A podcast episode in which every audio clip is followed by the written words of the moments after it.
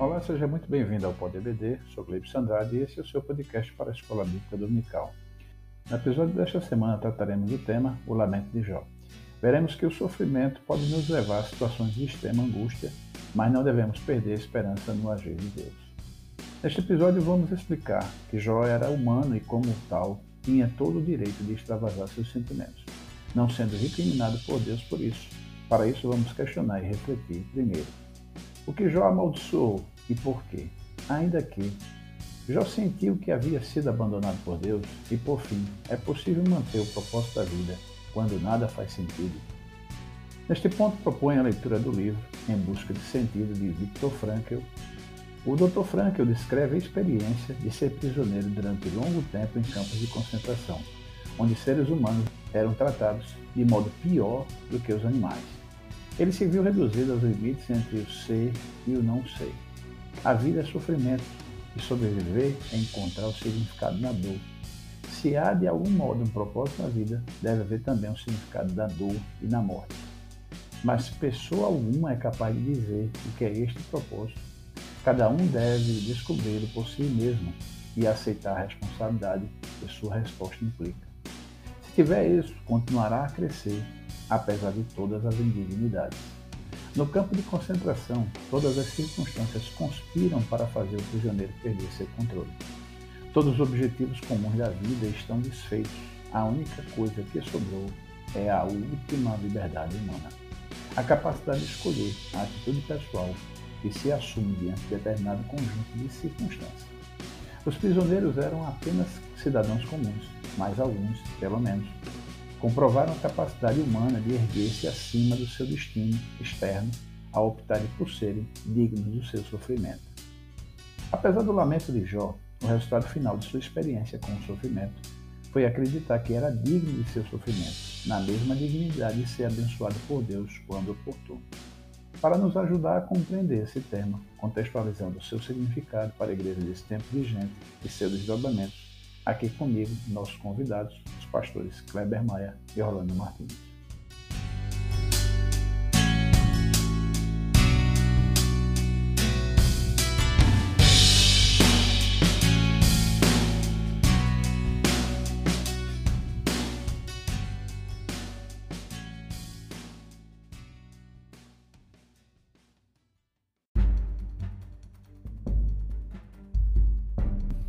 Bom, estamos aqui para mais um episódio do PodBD e aqui comigo nossos convidados, o pastor Kleber Maia e o pastor Orlando Martins.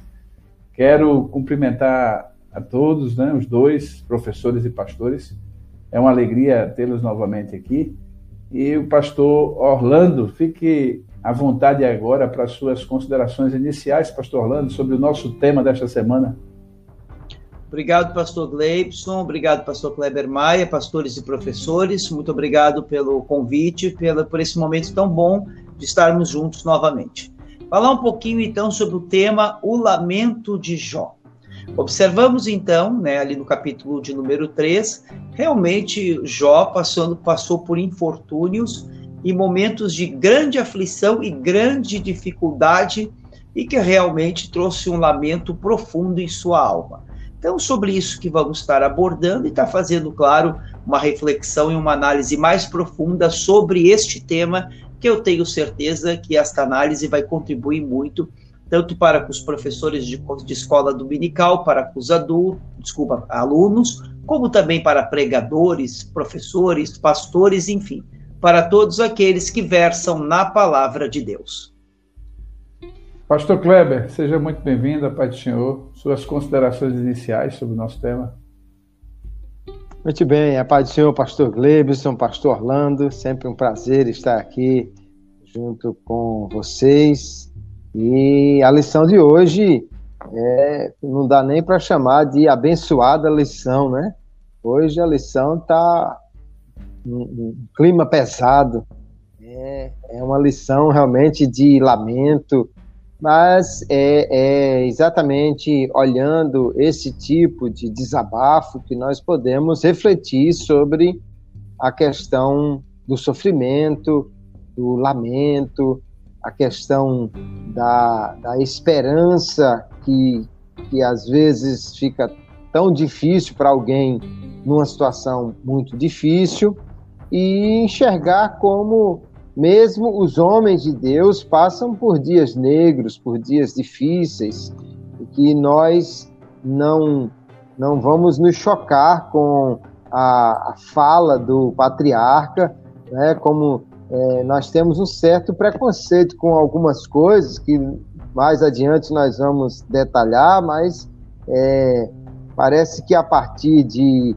algumas tendências na teologia é, dos puritanos e outros que impactaram assim a nossa forma de ver, né, é, é quase é, um escândalo você ver um homem de Deus lamentando, um homem de Deus com uma visão é, tão negativa, mas além de entendermos o momento que Jó está passando, precisamos entender também o que ele está lamentando e, acima de tudo, perceber que homens de Deus também são homens de carne e osso.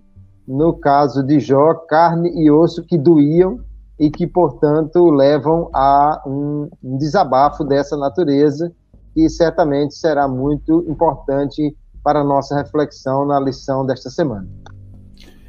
Pastor Kleber, é, eu gostaria de dirigir essa primeira pergunta é, ao senhor, e, mas antes comentar um pouco, porque, de fato, estava quase que entrando no, na questão, é, choca muito é, ler os dois primeiros capítulos de Jó e entrar no terceiro agora, parece até que é uma outra pessoa. A verdade é que muita gente que, que do, de comentários que a gente vê, leva de comentários, o, o capítulo 2 revela um pouco porque Jó quebra um silêncio né, de sete dias e sete noites né, que ele passou, e ele quebra um silêncio, e, e, e o capítulo 3 é uma grande iniciação é, poética, porque instaura-se aí uma, uma, uma reflexão poética, mas ao mesmo tempo surpreende porque parece que é alguém diferente do, do, do capítulo primeiro e do segundo.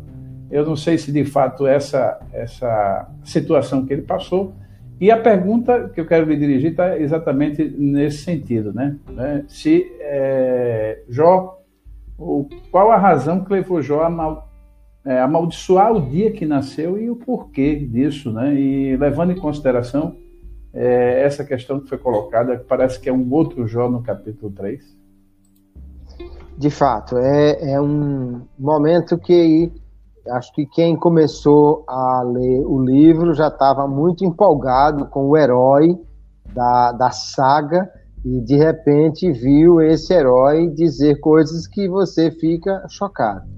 Mas a gente precisa levar em consideração algumas questões. Em primeiro lugar, o tipo de literatura que nós temos aqui, que é um livro poético. Então, a poesia, muitas vezes, ela ela faz uso de expressões muito fortes. Nós vamos encontrar nos Salmos, nós vamos encontrar também nas Lamentações de Jeremias expressões tão fortes. Né? No próprio livro de Jeremias, no capítulo 20, verso 14, ele amaldiçoa também o seu dia, amaldiçoa que alguém deu a notícia que ele nasceu. Então a gente pode entender que esse é o formato de lamento usado naquela cultura que para eles é algo comum. Nós vamos encontrar alguns salmos também com expressões que nos deixam um tanto chocados, que são os salmos imprecatórios, né? amaldiçoando alguém. Mas é, a, é uma das formas de lamento desse povo, dessa literatura, que nós precisamos ver, entender que eles estão é, fazendo uso daquilo que já é comum nesses casos. Embora que também precisamos olhar para o texto e ver que Jó ele não amaldiçoou a Deus, não amaldiçoou a, ao Criador, ele amaldiçoou o dia que ele que ele nasceu.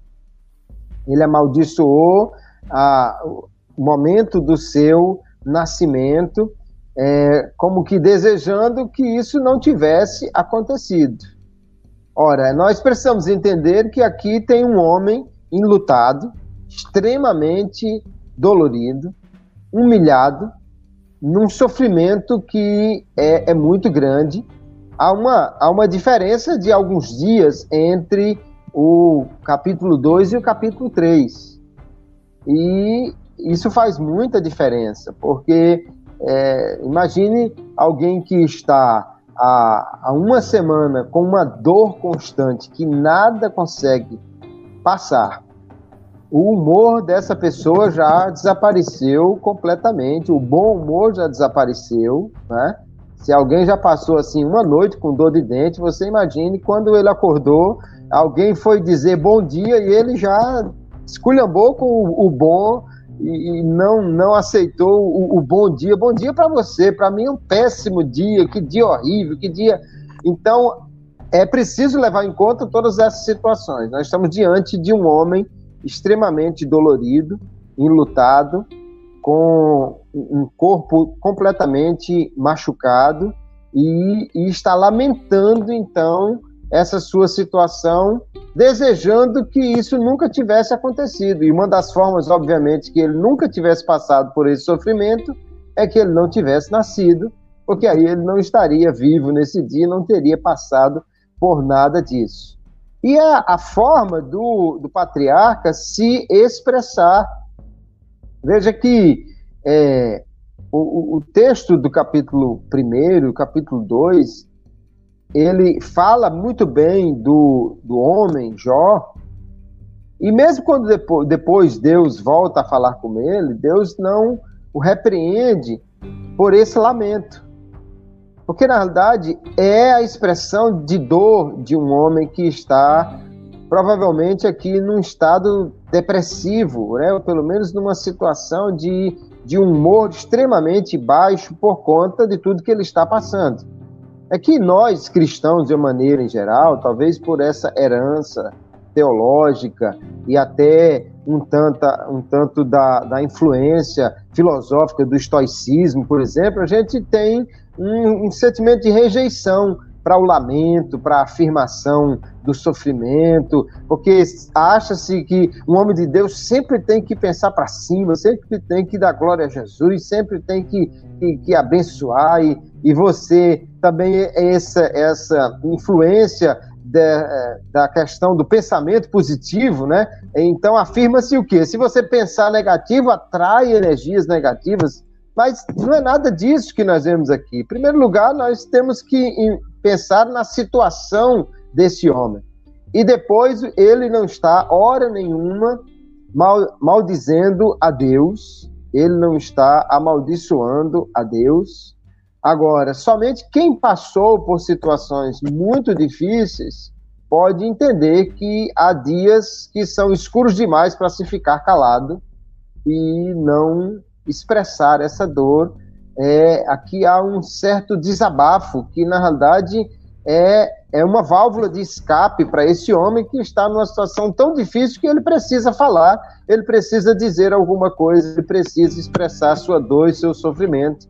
Então, ele amaldiçoa a sua existência como que numa, numa fuga.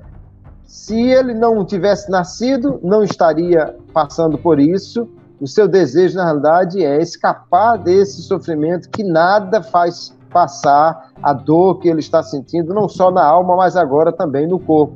Então, é algo que nós precisamos entender dentro dessa cultura, dentro desse, desse, dessa expressão de lamento e dentro desse quadro tão difícil que Jó está vivendo, mas ele continua sendo um servo de Deus e continua sem fazer o que o diabo disse que ele iria amaldiçoar a Deus. Não, ele não amaldiçoa a Deus, ele, ele continua esperando em Deus. E nós vamos ver que até ele espera de Deus o fim desse sofrimento também.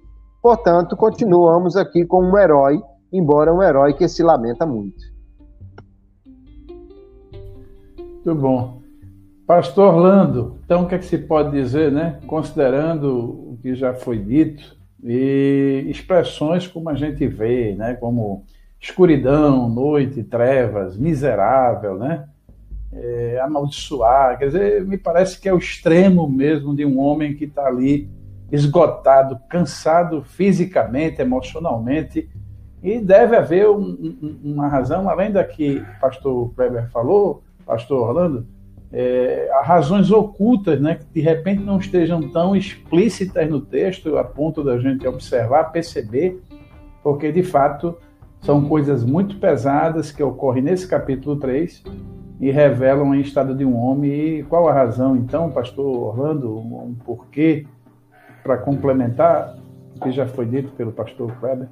Eu vou ver aqui rapidamente um pequeno esboço, tá? Sobre o livro de Jó. Do versículo 1 ao versículo 10, numa literatura poética, em uma poesia, nós observamos: Jó amaldiçoou o dia do seu nascimento. No versículo 11 ao versículo 19, por que não morri antes? E entre os versos 20 e 26, o questionamento de Jó. Nós podemos observar que Jó é o retrato do sofrimento. E nas sociedades nós podemos observar que mesmo nas religiões sempre tem a figura de um Jó um homem sofredor, um homem que representa o símbolo do sofrimento, o símbolo da paciência, o símbolo de, de aquilo que traduz-se como é, tribulação, é, aflição, enfim, sofrimento do justo e o seu propósito, que o justo vai passar pelo sofrimento sem sombra de dúvida. É claro que aqui, de modo nenhum, eu estou defendendo a não existência de Jó, como alguns defendem e utilizam que é uma que por ser uma literatura poética, talvez Jó fosse também apenas um personagem fictício que representa de modo poético a representação do sofrimento humano. Eu não advogo dessa forma.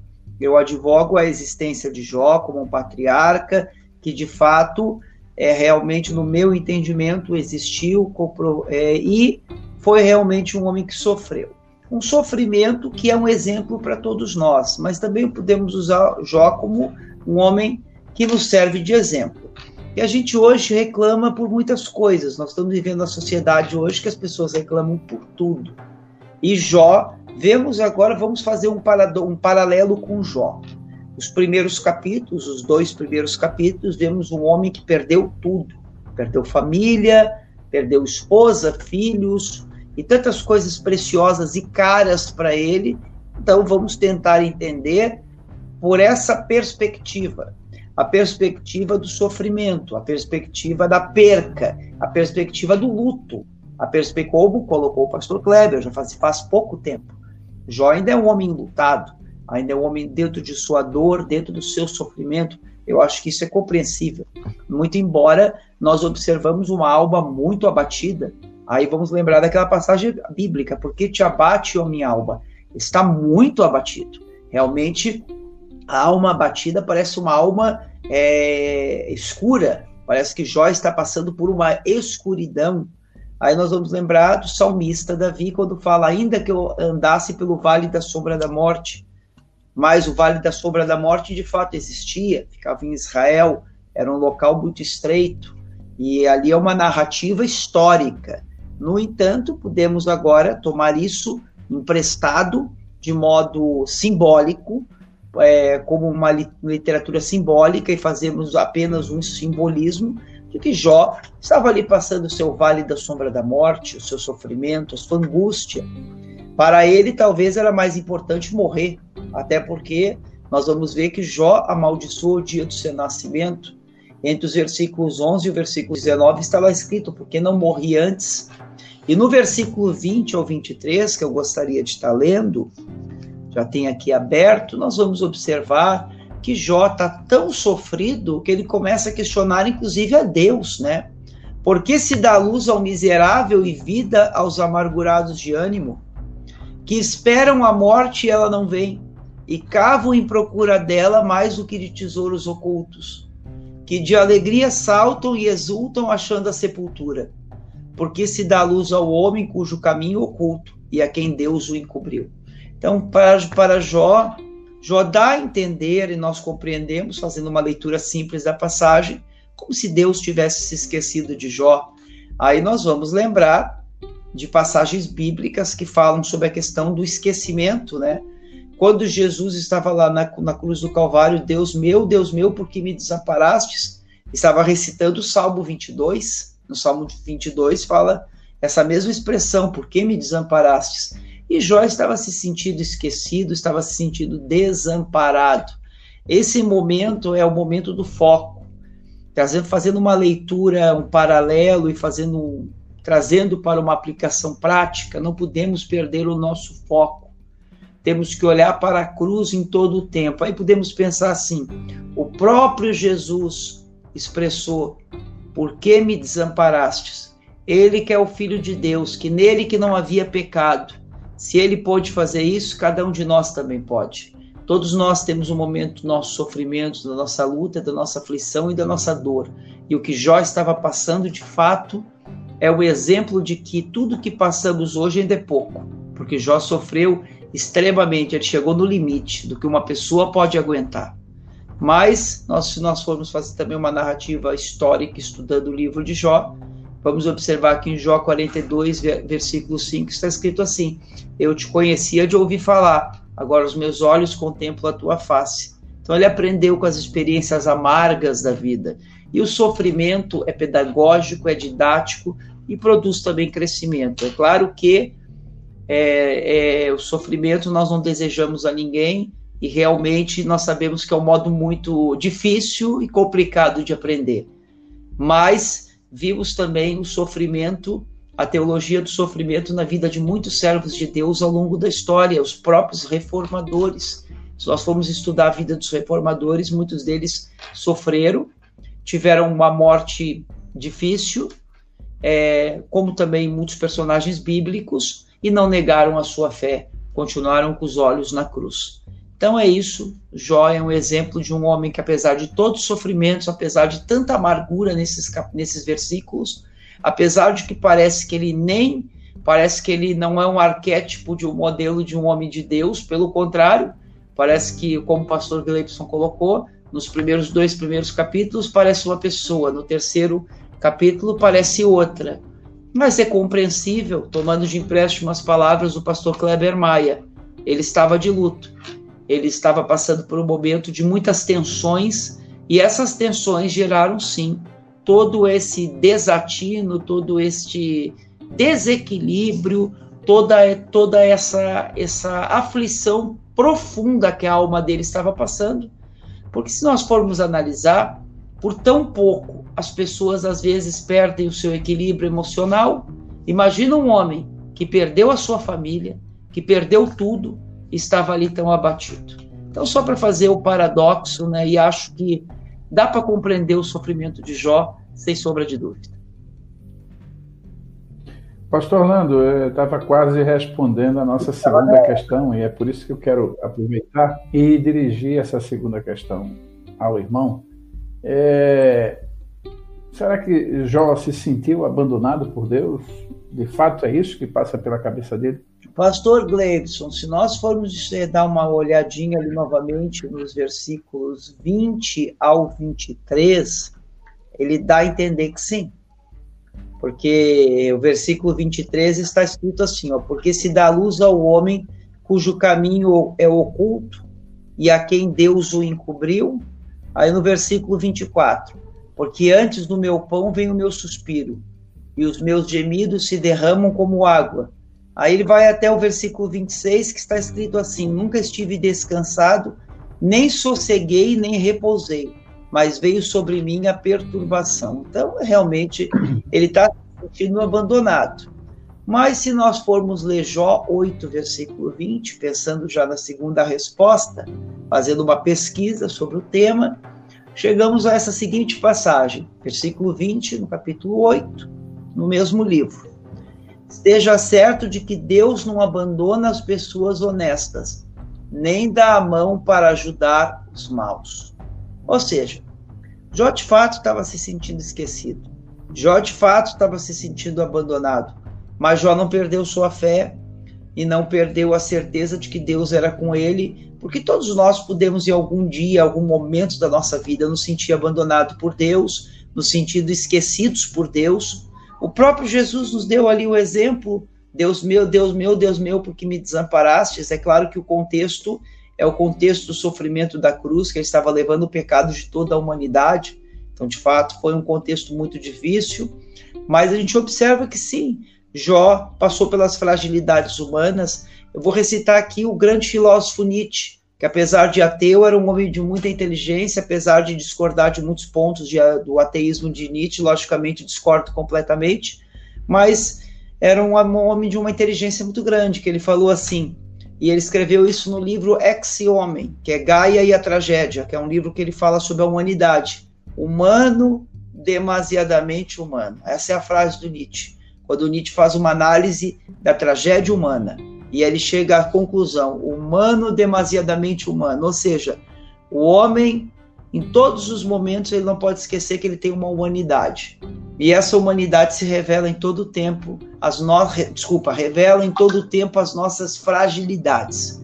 Infelizmente, o triunfalismo e a teologia da prosperidade, ela, ela nos prega a teologia do super-homem, só que Jesus nos ensina outra teologia, a teologia da criancinha e não a do super-homem.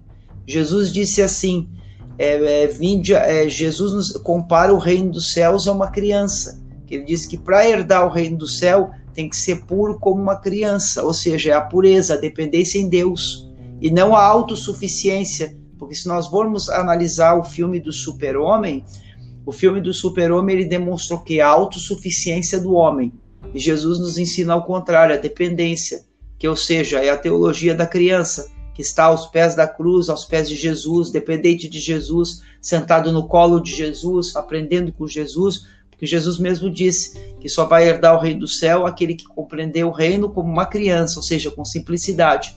Trazendo isso, a teologia da prosperidade não nos ensina isso. A teologia da prosperidade nos ensina totalmente ao contrário nos ensina a autossuficiência em nós mesmos, que nós temos que achar que nós somos suficientes em nós mesmos, e isso revela o que? A falta de dependência de Deus. E nós temos que entender que o sofrimento faz parte.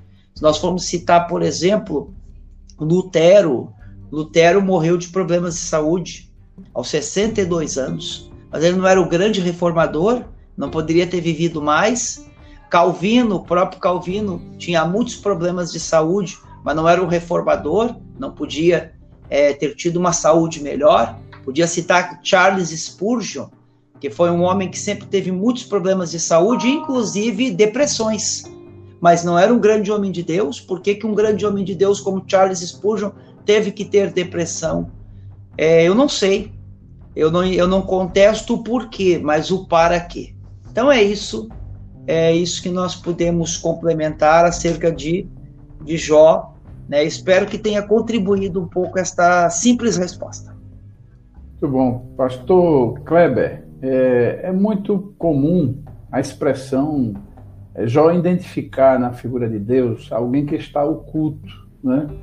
É, o que, é que se pode dizer, pastor Kleber, para essa questão, né? essa questão se Jó se sentiu abandonado, o pastor Orlando já, já, já comentou, mas o que, é que se pode dizer, e, e, até mesmo falando em termos de revelação, que a gente sabe que para a época de Jó, para o tempo, para o subsídio do que ele tinha, hoje é muito fácil a gente identificar a Deus, né, tanto na revelação da natureza, as coisas criadas, né, a própria concepção do homem, a revelação da palavra, a Bíblia o acesso à Bíblia, livro de pesquisas, é tanta coisa.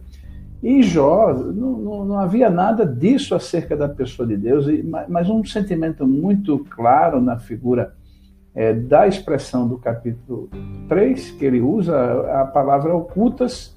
O que, é que se pode dizer em relação a isso, pastor Weber, é, é, é, respondendo a essa questão, se ele se de fato sentiu esse abandono e fazer uma comparação em relação a isso? É, nós percebemos, pastor Gleibson, tudo que o pastor Orlando já, já falou, podemos entender que, obviamente, Jó sentiu que alguma coisa mudou. Até 15 dias atrás eu tinha uma vida e agora tudo virou de cabeça para baixo. É, a gente tem que dar o crédito a Jó também, porque ele não leu os dois primeiros capítulos do livro dele, né? Ou seja, ele não está sabendo de nada o que aconteceu. Ele sabe que perdeu o favor de Deus, ele pelo menos está sentindo na pele literalmente isso, e ele não tem ideia da razão por que isso aconteceu. É, muitos homens de Deus alguns célebres homens de Deus citados aí pelo pastor Orlando tiveram problemas de saúde muito grandes. E por que isso? É, uma das questões que é importante nós entendermos que o livro de Jó nos ajuda a compreender, porque veja, Jó sacrificava para obter o favor de Deus. Ele sacrificava para dizer: não, se meus filhos tiverem feito alguma coisa, mas eu não posso perder o favor de Deus. Só que agora parece que o favor de Deus foi embora, apesar de todos os sacrifícios que ele fez. Mas é importante a gente perceber o seguinte: nós não estamos no controle. Os crentes acham que porque eles oram, eles mantêm o controle das situações. Isso não é verdade. Deus não é manipulável, nem pelo homem de oração pelo que fala com ele face a face, nem pelo que é segundo o coração dele. Deus não é manipulável. As pessoas gostam de ter deuses que você pode botar de castigo, de cabeça para baixo na janela e ele fazer o que você quer. E tem gente que pensa que se você fizer um jejum de quatro dias e ler a Bíblia toda de joelho e orar com a face no pó, Deus vai ter que fazer o que você está pedindo como se nós estivéssemos no controle, mas essa não é a verdade. Jó vai sentir na pele isso. Apesar do que nós fazemos, nós não estamos no controle. Deus é livre para agir.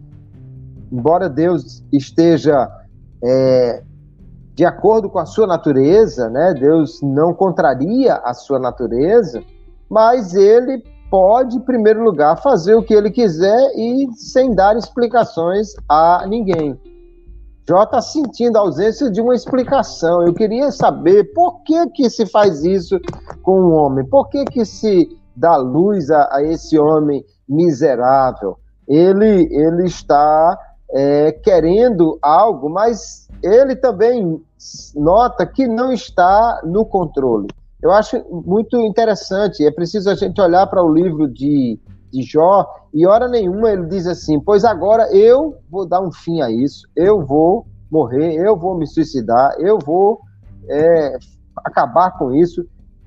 Jó parece que não se sente é, dono nem da sua própria vida a ponto de querer tirá-la. Ele deseja a morte como um descanso, mas ele não quer tirar essa vida. Não há o pensamento suicida em Jó, porque esse homem, apesar de todo o sofrimento, ele parece que ainda tem a noção plena de que Deus está no controle, inclusive para pôr fim à sua vida, se quiser, mas ele não entende o porquê que ele está no sofrimento tão grande. Então, ele está sentindo que foi abandonado por Deus, eu não diria abandonado por Deus, mas que ele perdeu o favor de Deus, ele está sentindo isso. Ele só não sabe o porquê. Nós vamos ver que mais adiante ele vai pedir uma audiência, ele vai querer conversar com Deus, ele vai querer mais explicações, e no final, Deus vai trazer uma revelação muito maior de si mesmo a, a Jó, porque o problema aqui é exatamente esse. Jó não tem ainda o conhecimento de Deus, nem tem uma explicação, nem tem a revelação de Deus que nós temos hoje. É, é preciso levar isso em conta quando nós observamos também essa reação de Jó. Mas eu acho interessante demais Jó desejar a morte para escapar desse desse sofrimento. Veja que ele deixa claro aqui no verso 13 que o repouso seria o resultado da morte. Ele iria descansar, ele quer dar um fim a esse sofrimento. Só quem já passou por uma dor que não passa de, de jeito nenhum, dá para entender o, o, o, o que Jó está querendo, se livrar desse sofrimento terrível que, que nunca passa. Mas ele delega a Deus isso ele não tira a vida, nem pensa em tirar a Deus. Então, abandonado totalmente por Deus, não penso que Jó está se sentindo assim. Mas ele sente falta realmente do favor e de uma explicação do porquê isso aconteceu. E isso é próprio, então, do momento que ele vive, da revelação ainda primeira, né, pouca que ele tem, e ao mesmo tempo de um sofrimento intenso que o faz levar às raias da, da, da razão a, a quase perder realmente é, a razão por não entender o que ele está passando. E aí é, é nessa condição que nós vemos este homem questionando e maldizendo, mas não indo contra Deus e nem tomando as rédeas da situação, querendo por fim a sua própria vida. Muito bom. Pastor Kleber, é, então o que, é que, a gente pode dizer para essa terceira questão que eu quero lhe formular?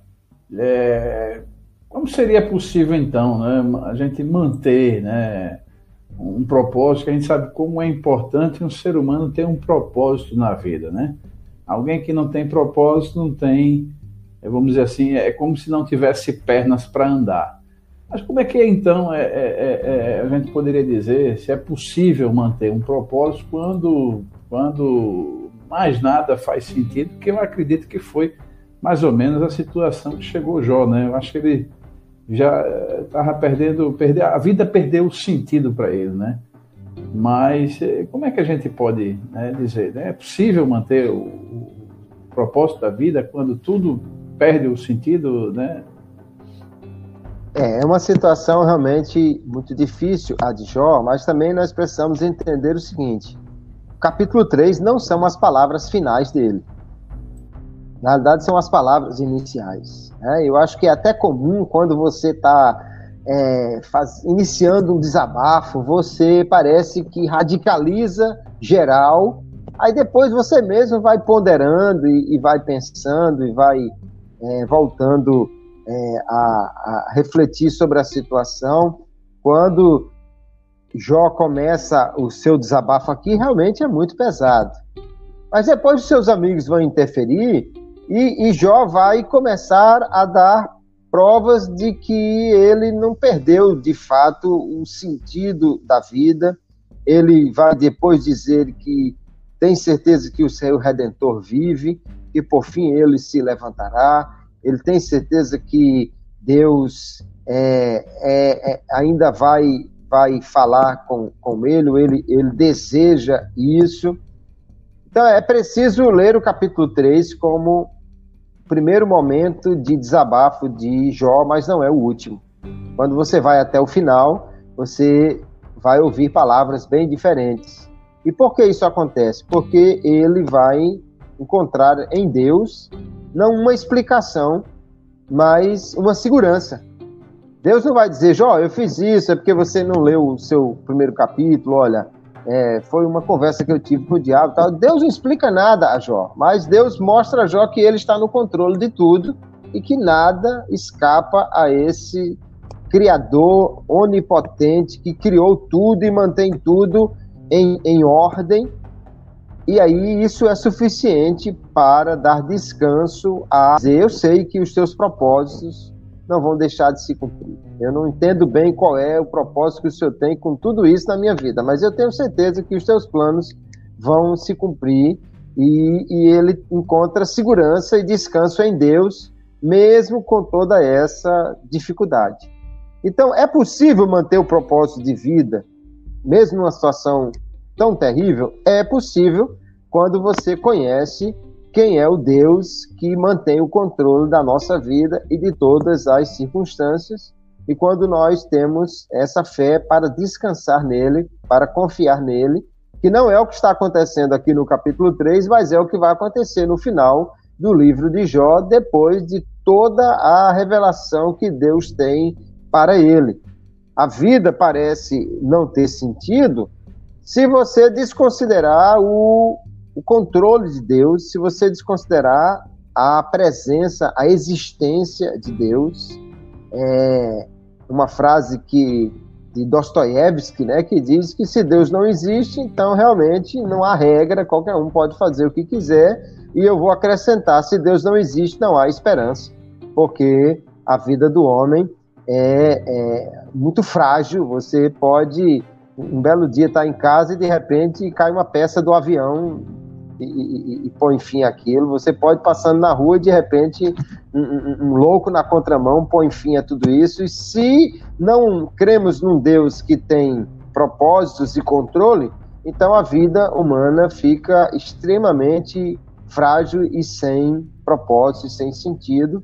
Mas quando nós cremos num Deus que não só mantém a nossa existência aqui, mas também tem uma vida eterna para nos conceder, então, mesmo as dificuldades que nós sofremos aqui, elas não tiram o sentido da vida. Alguém lendo a segunda epístola de Paulo aos Coríntios, do capítulo 12, pode achar que Paulo também está num momento difícil, dizer: Senhor, eu já pedi aqui, já orei, tira esse espinho. E Deus disse assim: Não, não, não peça mais nem isso, a minha graça te é suficiente. Se Spurgeon tinha suas depressões, Paulo tinha o seu espinho permanente. E ainda assim, nós vamos encontrar um homem cheio de alegria e esperança por causa da sua confiança em Deus e o conhecimento que ele tem que Deus não perde o controle das situações. E eu creio que é exatamente esse o quadro que nós vamos encontrar no fim, não ainda aqui. E é, e é exatamente essa a diferença do capítulo 3 para o capítulo 42. O Deus que Jó passou a conhecer melhor é que vai lhe dar esperança no final, e com certeza também a qualquer um que buscar conhecer a esse Deus pode ter esperança e manter o propósito da vida, mesmo quando tudo não faz sentido, mesmo quando o sofrimento parece algo além da compreensão. Deus é a explicação para a nossa vida e o sentido maior para ela, seja na vida terrena ou no porvir. Deus é a razão para a nossa existência. Muito bom. Pastor Orlando, o que, é que se pode dizer dessa terceira questão, né? Se é possível né, manter propósito da vida, porque é muito fácil quando se tem tudo ou se passa por um pouco de dificuldade. Mas foi, foi dificuldade de todo tipo de natureza, tudo se acumulou num só instante, né? sequenciado, os dramas foram um atrás do outro. Como é que se mantém o, o foco, né, pastor Orlando? É uma palavrinha tão comum, o foco e o propósito maior é diante de situações tão adversas como passou Jó. Pastor, eu vou ler aqui uma frase do Thomas Carley que diz assim, ó: O homem sem propósito é como um barco sem leme, um vira-lata, um nada, um ninguém. Portanto, todas as pessoas têm que ter um propósito. Nós lembramos que Albert Einstein fala uma frase muito, muito forte, que Deus não joga dados. E em Isaías 45, versículo 2, está escrito assim: Eu sou o seu Criador. Você estava sobre os meus cuidados antes de nascer. Então, para todas as coisas há um propósito. Mesmo diante do sofrimento, seja o sofrimento dos mais difíceis e realmente que palavras não traduzem a medida do sofrimento, mas é em Deus que está o descanso. Que em Colossenses capítulo 3, versículo 1 está escrito que nós temos que olhar para o alto, buscar as coisas que são do alto. Então sabemos que Jó realmente sofreu o sofrimento de Jó é difícil ser traduzido em palavras. E aqui na, na pergunta número 3, ela é uma pergunta bastante interessante, eu vou repetir ela aqui, a pergunta número 3, formulada no Pod EBD. É possível manter o propósito da vida quando nada faz sentido? Olha, mesmo que as coisas não parece que não fazem sentido e a nível humano elas não fazem sentido, nada acontece por acaso. Tudo existe um propósito. E nós sabemos que a nossa vida e a vida de cada um de nós está nas mãos de Deus. Colossenses 1,16: Pois tudo, absolutamente tudo, nos céus e na terra, visível e invisível, todas as coisas começam nele e nele encontram seu propósito. Então é certo que Jó estava passando um momento de grande aflição, é certo que a alma de Jó estava abatida. E é certo que Jó sentia que é como se Deus o tivesse abandonado, esquecido, enfim. Concordo com o pastor Kleber Maia que o texto não dá a entender isso de modo é, claro, mas em algum ponto isso passou pela cabeça de Jó sem sombra de dúvida, algum sentimento parecido ou próximo, como está lá nos versículos 20 ao 23.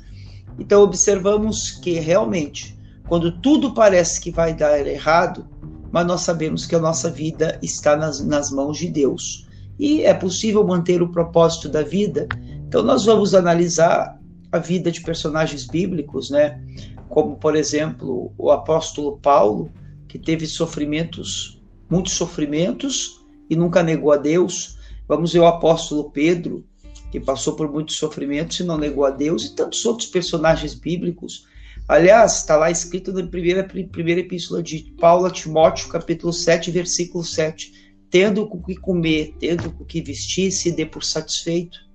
Está lá escrito em João 16, 33. No mundo, três aflições, mas tem de bom ânimo. É claro que nós sabemos que as aflições, elas não são fáceis, elas não são brincadeira. Elas, de fato, elas mexem com as estruturas emocional, psíquica, social de cada pessoa.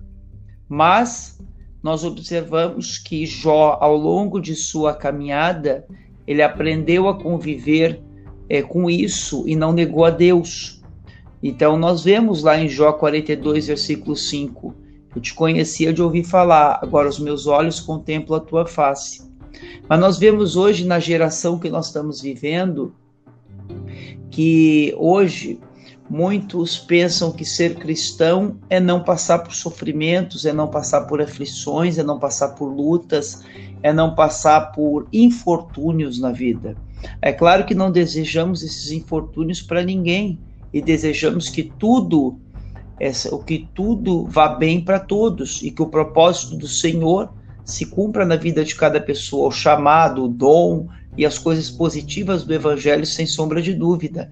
Mas infelizmente, se alguma se alguma situação às vezes não vai tão bem na vida de alguma pessoa por alguma situação ou circunstância, é, é importante nunca negar a Deus, mesmo no momento de aflição, de luta, de, afli de luta, mas não esquecer do propósito, não esquecer do chamado e não esquecer que o Senhor cuida da vida de cada um de nós.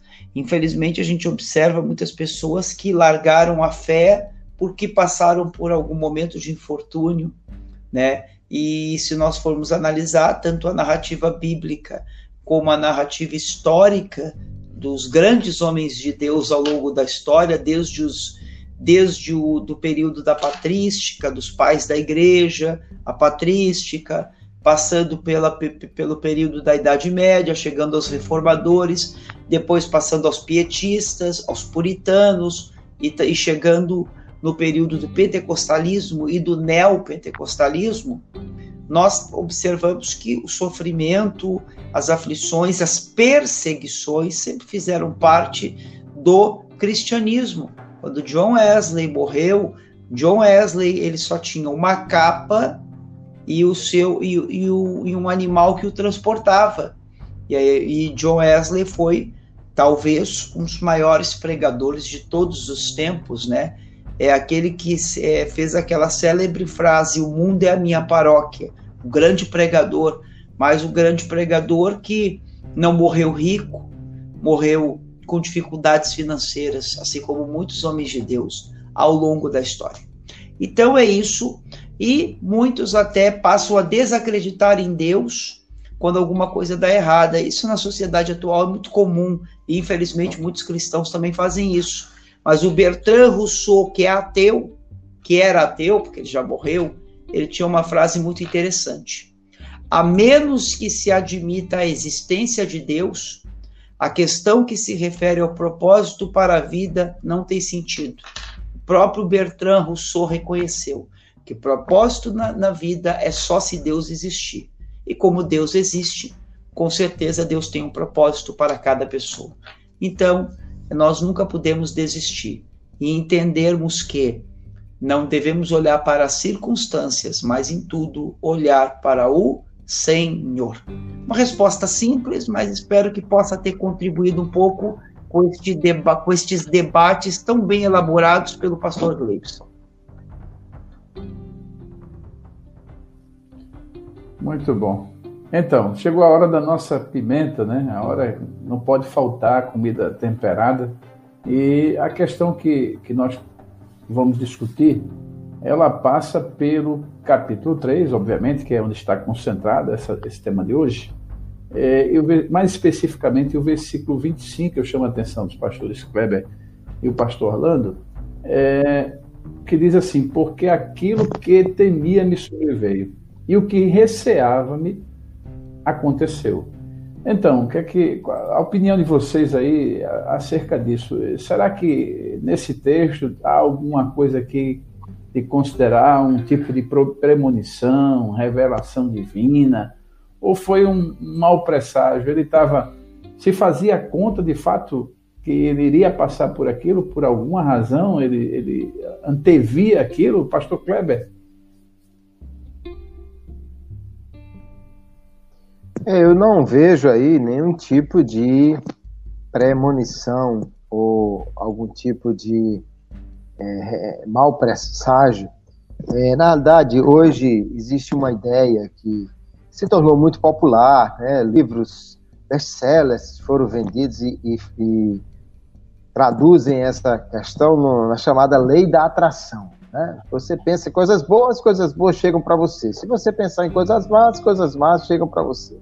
Então não não fique pensando negativamente, porque senão sua vida será, será negativada. Mas só que isso é um pensamento antropocêntrico, como se o homem fosse o centro do universo e, portanto, você regula o universo a partir das suas expressões, daquilo que você faz e age. E, e não é isso que nós vemos no livro de Jó. É, o que Jó está dizendo é que realmente ele desejava muito não perder o favor de Deus. Isso faz parte da piedade, do temor de Deus que ele tinha. Né? O, o homem temente a Deus é aquele que vive buscando de toda forma agradar a Deus. Ele não queria perder o favor de Deus, mas ele não atraiu esse desfavor. É, os, os adeptos da teologia da prosperidade fazem referência a essa, essa questão em Jó, dizendo, ó, tá vendo? Ele, ele não teve fé, ele, ele teve um pensamento negativo, então ele atraiu essa, essa questão aí do, do desfavor ou da, do sofrimento, mas não. Só quem não leu o livro de Jó para pensar uma coisa dessa. Ele não atraiu nada.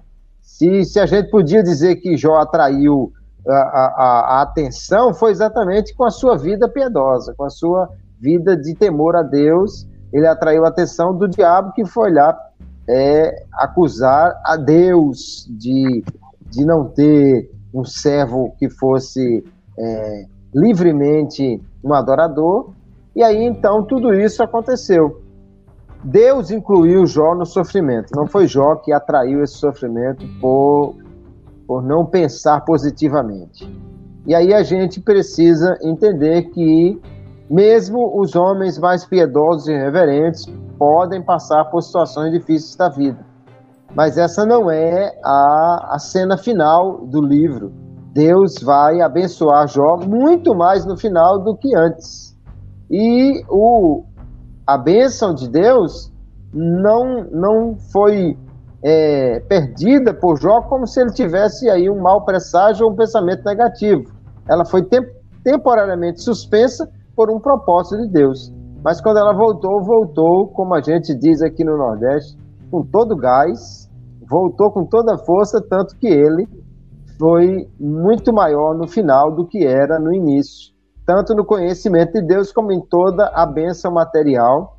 E assim eu não vejo aí nenhum tipo de mau presságio ou premonição, mas sim a expressão do temor dele que não queria perder o favor divino e agora está passando por isso.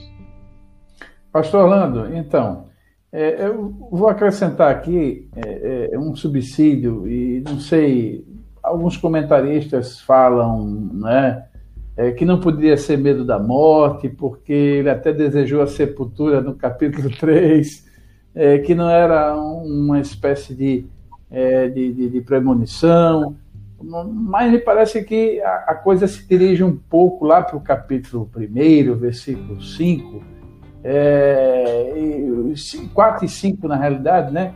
Fala que os filhos se banqueteavam, né? E convidavam um ao outro e, e, e me parece que após isso o Jó é, sacrificava pelos filhos? Será que não há aquela coisa assim, meu Deus, eu sou um homem tão justo, mas meus filhos não querem andar no caminho, vivem aí uma vida regaladamente?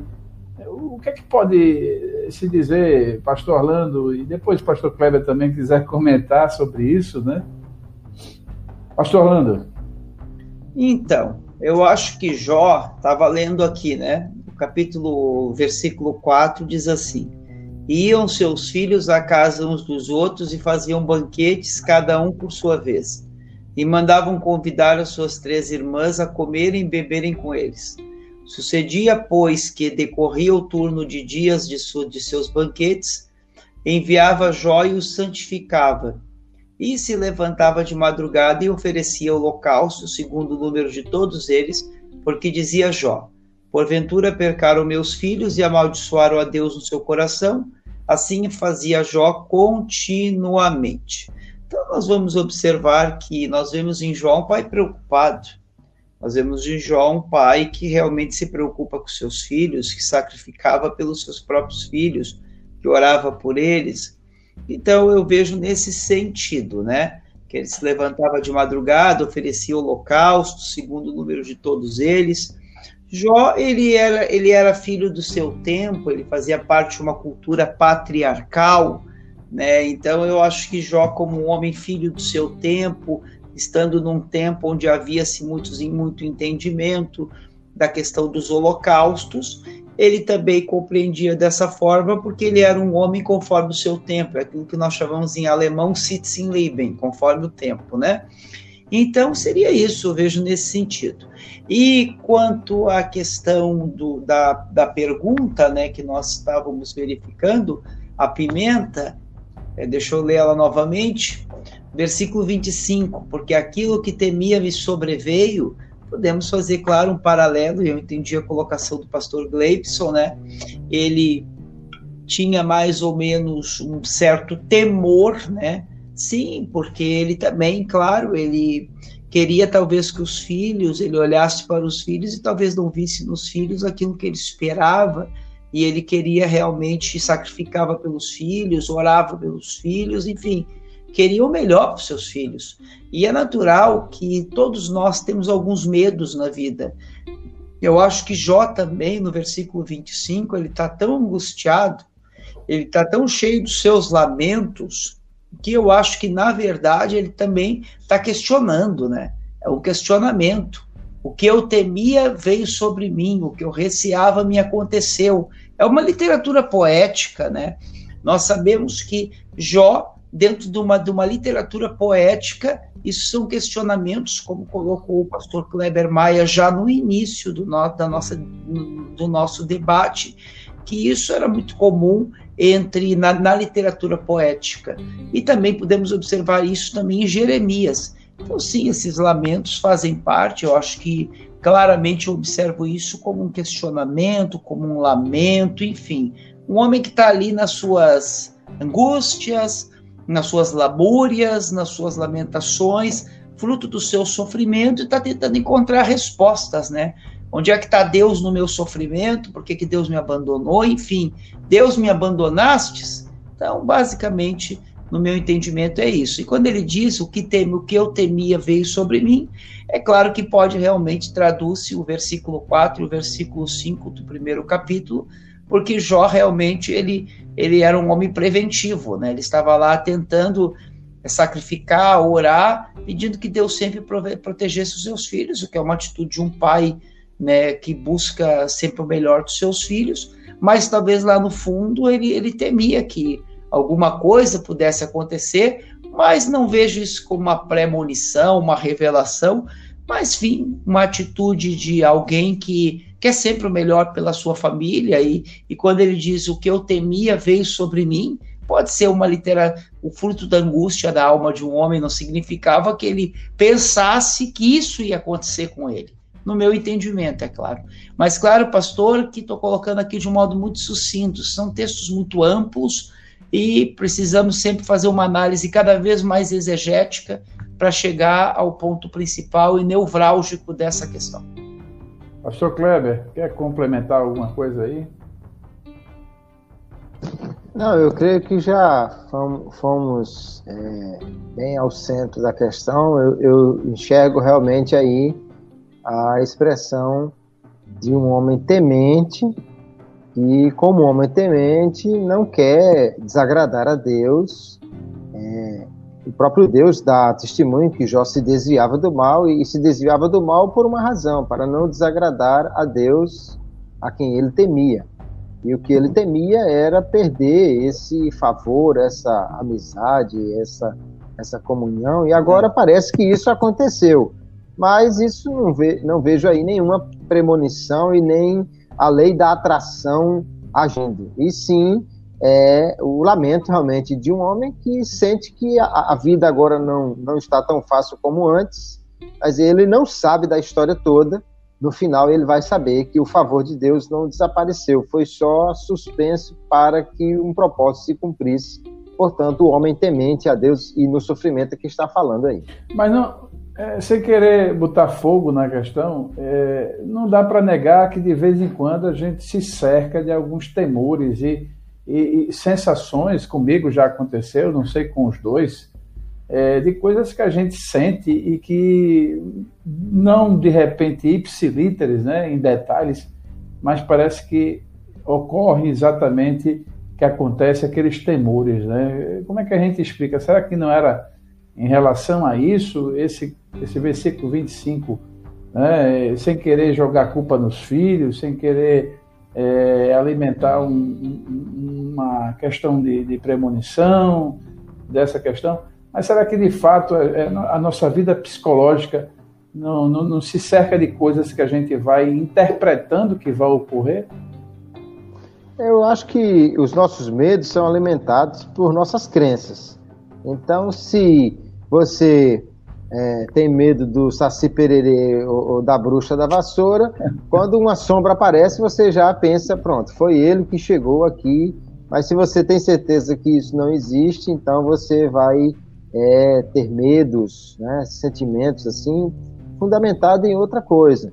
Para Jó, realmente é, é um momento muito difícil que ele está pensando: puxa vida, eu me esforcei tanto, sacrifiquei, fiz tanto para não perder isso aí, mas agora o favor de Deus desapareceu e eu não sei o que aconteceu. É o lamento de um homem em, em profundo sofrimento que não sabe nem o porquê que está sofrendo. Mas lá adiante ele mesmo vai confessar que só ouvia falar de Deus, mas depois que ele conheceu a Deus, a sua vida foi diferente. Eu creio que o conhecimento de Deus é, faz com que os medos possam ser é, transformados em, em, uma esperança ou, ou ser desanuviados pela esperança quando conhecemos realmente o Deus a, a quem servimos e que controla todas as coisas. Muito bom. Meus amigos pastores, eu quero vos convidar agora para a gente fazer. Lamentavelmente, a gente não tem esse tempo todo para ficarmos aqui, né? Bom seria se pudéssemos, mas é, eu vos chamo agora para participar das considerações finais e aquele momento que coloca-se alguma coisa mais no sentido pedagógico. E eu quero começar pelo pastor Orlando. Pastor Orlando, então, pastor Gleibson, pastor Kleber, quero agradecer, porque foi um momento muito, muito interessante hoje. E também, é claro, para os nossos ouvintes, professores de escola bíblica, pregadores, ensinadores, enfim. Nós aqui apresentamos alguns recursos didáticos, mas com certeza a criatividade, o conhecimento bíblico, também a sensibilidade vai, é, é o que faz a diferença na hora da ministração. Então, o professor preparado é um professor que está habilitado para ministrar esta lição. Então, portanto, o meu conselho é procure se preparar, procure estudar, estude bem esse contexto.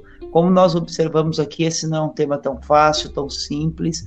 Então, leia livros de teologia, leia livros de psicologia pastoral, livros que tratem do tema do aconselhamento, livros que tratem, que procurem interpretar o texto e que tenham também a sensibilidade na transmissão do, desse conhecimento, porque é um, são temas complexos, e também um conhecimento de psicologia, um conhecimento da, de, dos aspectos do, comportamentais também é importante. Então, o conhecimento teológico e o conhecimento de psicologia, nesse caso, é importante. Não estou falando que o professor de escola dominical tem que fazer um curso online rápido de, de psicologia pastoral para entender a alma humana, não é isso.